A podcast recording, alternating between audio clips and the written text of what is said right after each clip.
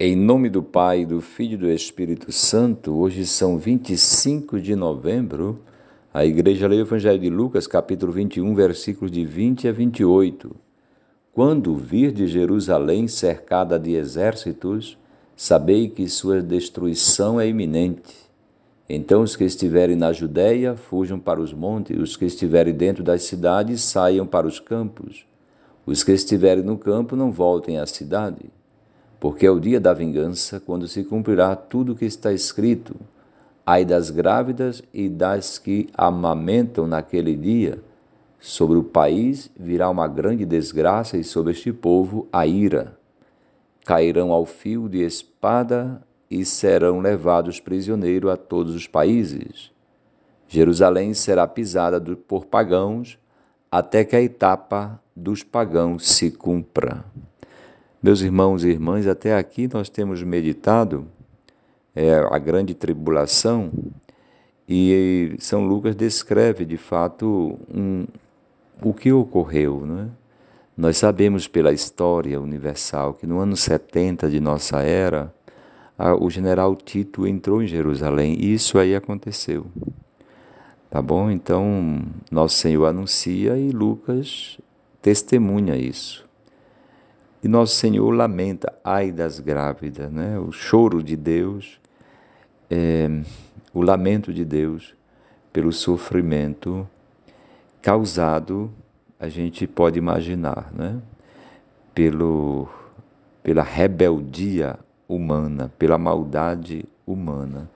Esses sofrimentos aconteceram, acontecem, irão acontecer se os seres humanos continuam é, com maldades. Né?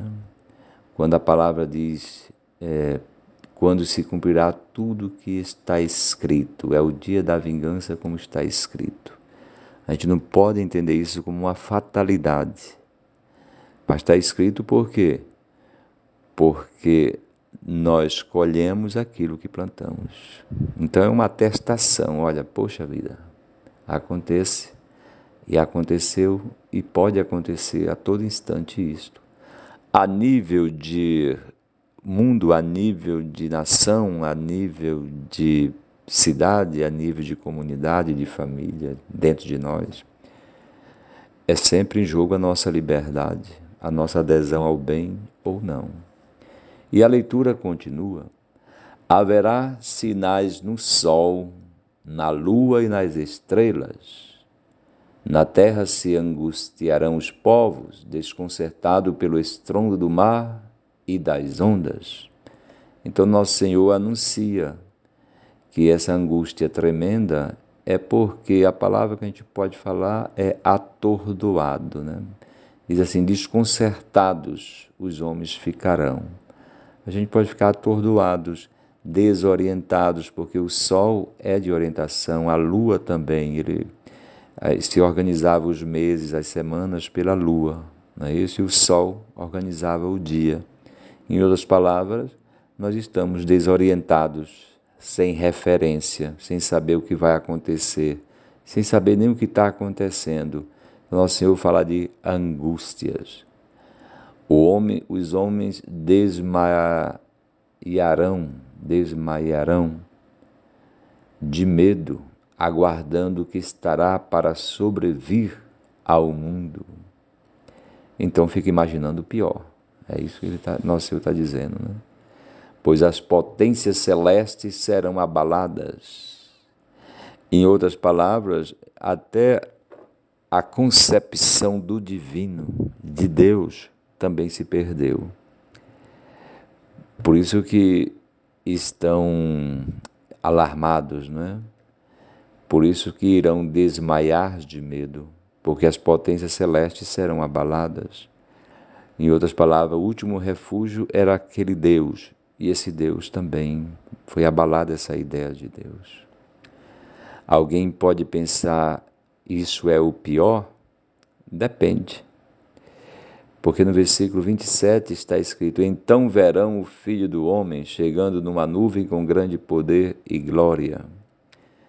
Então, nosso, o Evangelho de Lucas está nos descrevendo que, em qualquer que seja a situação, dependendo do como nós reagimos a esta situação, nós podemos ver o Filho do Homem. Lucas está dizendo que, apesar da maldade do ser humano, Jesus Cristo no alto da cruz, ele é o Filho do Homem. Jesus Cristo no alto da cruz, ele manifestou esta humanidade.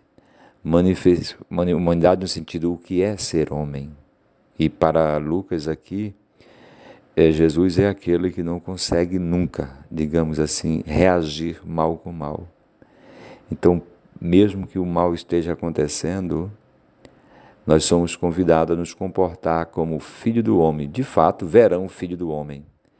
Significa que o filho do homem não foi destruído por todas aquelas maldades, nem por todas aqueles aquelas angústias, nem por todas aquelas potências celestes que são abaladas, nem pelas angústias, nem, nem por falta de sinal do sol, da lua, das estrelas.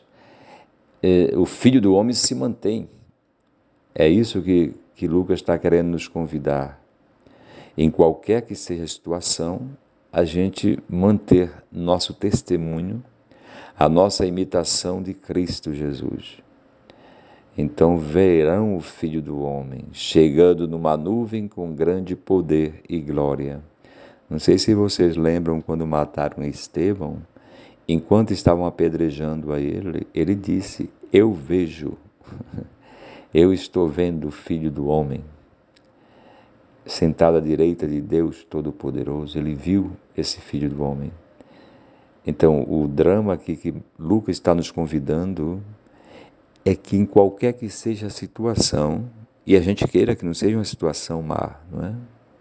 Mas mesmo se o mal houver e querer nos atingir, e até nos atingir, digamos, nos ferir, não atingir interiormente, mas nos ferir, é, Lucas está nos convidando a nos manter. De fato, está escrito: quando começar a acontecer tudo isso, erguei-vos e levantai a cabeça, pois se aproxima a vossa libertação. Manter-se erguido e de cabeça erguida, em altivez. Porque nós, é, Lucas está nos convidando que essa é a atitude da gente reagir a esses males que podem é, sobre nós. Meus irmãos e irmãs, o Evangelho de hoje, portanto, é dramático, porque fala de, de sofrimentos, né? e ao mesmo tempo de esperança, porque nosso Senhor venceu, mesmo no meio daquele, daquela maldade que fizeram a Ele, nosso Senhor venceu. Filho do homem, numa nuvem, com grande poder e glória. Portanto, mantenhamos nossa cabeça erguida. Que Deus nos abençoe hoje e sempre, Pai, Filho e Espírito Santo.